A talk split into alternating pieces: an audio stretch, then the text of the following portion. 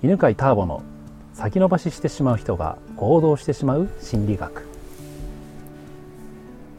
はいこんにちは、えー、真夏の八ヶ岳からお送りしております、えー、今回のゲスト、まあ、今回も小試験です。よろしくお願いします。よろしくお願いします、はい、まあ、今ね、えー、ADHD の人たち向けの企業講座を、まあ、されてるわけですが、えー、ここ4回ばかり人間関係がテーマで。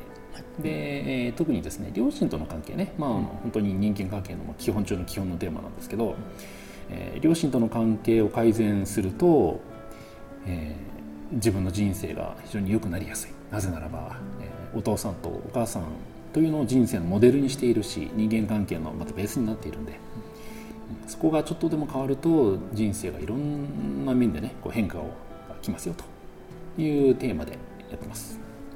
で、えー、そう両親との関係といった時にあのどうしてもね普通の人は仲良くするっていうのがあの取り組むテーマだと思ってしまうんですけど、うん、えーとまあ、仲良くするのも大事なんだけどもっと大事なのは両親から学んだこと両親との間で作った自分のパターンをよりいいものに変えていくっていうのが大事なんだよね。うん、でそれをちょっと探っていきたいと思いますね。うん、はい。えー、じゃあお母さんにしますねお母さんね、はい。うんうん、今今現在お母さんとはどんな関係ですかね？お母さんとは仲仲良くというか、うん、仲いいですね。素晴らしい、まあ、甘えさせてもらって。甘えさせてもらってる。いいねいいねいいね、うん、でえっ、ー、と関係が良くても今現在に何か制限とかブレーキをかけている学んだことがあったりするんで、うん、ないかもしれないけど、はい、まあ、ちょっと聞いてみて、はい、で制限がかかってなかったとしてもよりなんていうのかなこうブレーキじゃなくてアクセルになるような成功のアクセスアクセルになるような捉え方に変えていくんで、うん。えー、じゃあ子供の時の話っていうと、はい、お母さんって自分に対してどんな接し方をしてくれてた？私結構厳しかったっすね。あ厳しかったんだ、おお勉強しないと頭ぶたれたりしましたし。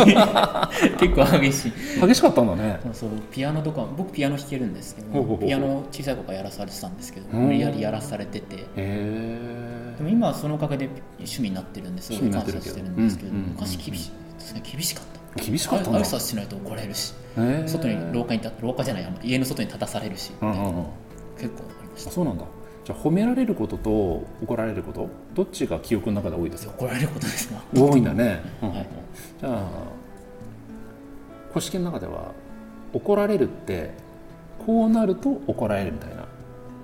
何々するとか何々しないと怒られるっていう。どんな文章が作られる？頑張らないとちゃんとやらないと。あちゃんとやらないと怒られる、テストとかもちゃんと頑張らないと。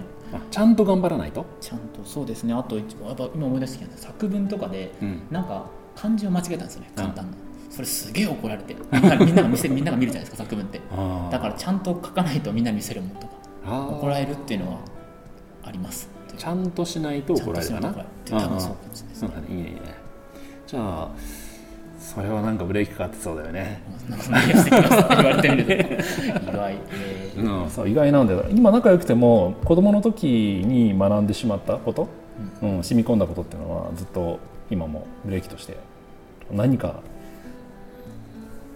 影響している可能性があるんだよね。うん、うん、じゃあよくあるのがねそれでよくあるパターンがね。自分の外側で誰か自分を怒る人とか自分を監督する人がいると自分の中に今度そういう監督感をいつも持つようになるわけ。で監督官みたいな監視監視者みたいな、で監視者がいつも自分を監視していて自分にダメ出しをしてくるわけ。あ思いついちゃった？そうですね、うん、あるある。あるよね。そうそうそうそうそう。じゃあ今気が付いたことを話してみてください監督。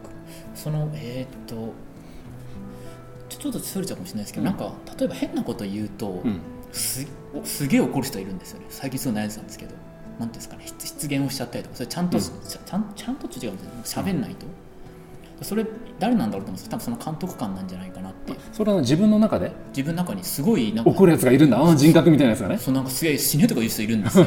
びっくりするんですよ。あ結構僕だんだんこう勉強してきてあうん自分でこう好きになれてきたんですけどなんかこいつこれ誰なんだろうなっていつも思ってたんですよ。これかもしれないそれかもね。知れないかなかもしれない、うん、もしかしたらそれはおお母さんだけじゃなくて先生とかも入ってるかもしれないけど。入ってもちろん、はいうん。多分入ってる気がしまあ、じゃあとりあえずお母さんの部分だけはちょっと入れ替えようかね。はい。うん、でこれ入れ替え方は簡単で、えー自分もいたのねそういうやつが。なんかねいつも誰かに監視されてる感じがしてたわけ、はいでなんかミスするともう怒られるんじゃないかみたいな。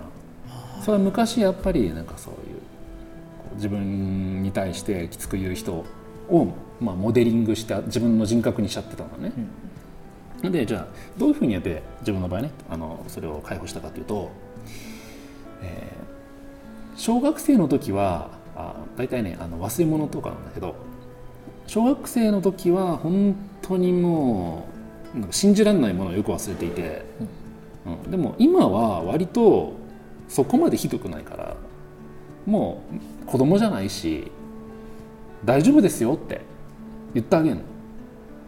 おー大丈夫ですからって。で言ったら自分和らいだのね、うん。じゃあちょっと言ってみようか。えっ、とじゃあその監視役の人に監督官監視役なんて言ったらいい、なんだろう監督がうん、なんか名前をつけてもいいけど、チェックしてる人。うん、チェッカチェッカーチェッカー。がいいチェッカーいいかもしれない。ーあーじゃあチェッカー。チェッカー。そのチェッカーにチェッカーに昔は必要だったけどそこも死ねとか言う必要がない。そんな厳しくすげえ怒る必要がない理由があるとしたら何？昔の自分と違って今はこうだからそんな怒んなくてもいいよって言うとしたらなんて言う？怒んなくていい理由ですか？ねまあ結構周りはしなんかちゃんと、なんて仲良くしてくれるし別にもういいんじゃないっていうのが。ああいいねいいね、うん、じゃあ周りは仲良くしてくれるからもうそんな怒んなくてもいいよって言ってみて。頭の中でもし言葉で出してもいいし。えー周りの人はまあちょっと変なこと言っても別にそんなに怒る人いないから大丈夫だよ、ああっていうとそのチェッカーは何て言ってると思う？えーそうか嫌われるかもしれないよって言われるんですけおどー。結構強い、うん強いね。嫌われるかもしれないよって、うん。でそれに対して今の保守権はどんな意見を持ってる？まあ、嫌われたら嫌われたらしょうがないし。それもうしょうがない。ああじゃあもし嫌われる嫌ってくる人がいるとしたらそれは今の保守権にとってはどんな存在なのかな？自分を嫌う人は。まあ、あんまり仲良くない、まあ、や役に立たないと言い過ぎですけど、なんていうんですかね、まあ、別に、まあ、そういう人は合わない人だから、合わない人いいね、うんじゃあそう。じじゃあそういう自分のことを嫌う人は合わない人だからいいんだよって言ってあげて。自分の,、ことは嫌う人だ嫌う人だからあ、合わない人だから別に嫌われてもいいんだよ。うん。けどチェッカーは何て言ってる？そうなのみたいな感じで言ってますそうだよね。うんいいね。うん、会話うまいね。さすが主観の人だそう、時間で今カメラ入ってる。じゃあ別に、あじゃあ別にいいのか。ってなったのかうん。いいよ。であと最後感謝するんだ。でも今まではなんか教えてくれてありがとうねって。でもこれからはもう自分の何、えー気の合う人たちとうまくやっていくからっていう感謝とねこれからはこうしていくっていうことを伝えて。はい、ありがとう。えっ、と、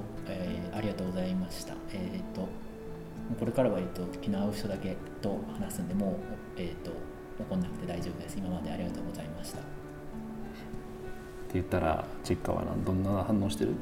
なんか寂しそうにしてますね。寂しいな。そこもいらないのかみたいな、っていう感じ。したら寂しそうにしてたらまたあのそれ誰かの投影だからさ、あ、そうなの？うん、あの必要な時には仲良く話そうねって言ってあげてあ、じゃあ必要な時には、じゃあまた仲良く話しましょう。うんあ、そしたらちょっといい感じ。よかったよかった。素晴らしい。うまいねやっぱあそうなんだ。さあじゃあまとめるとね今回のまとめ。えー、とうまくいっている人今現在うまくいっている両親との関係でも昔にのたなんていうのかなその会話のコミュニケーションのやり取りの中で自分の中で作ってしまった人格というのがねあったりします。でその人格が今を制限している場合には、えー、その人格に対してこうね、えー、会話をしてあげるという意味ではね、まあ、人によってはこれ簡単な人もいればちょっと難しい人もいるんでね、まあ、でも何かのね今日の会話を聞いてヒントになったんじゃないかなと思います。ということで今日はありがとうございました。この番組は犬飼ターボナビゲーター竹岡由伸でお送りしました。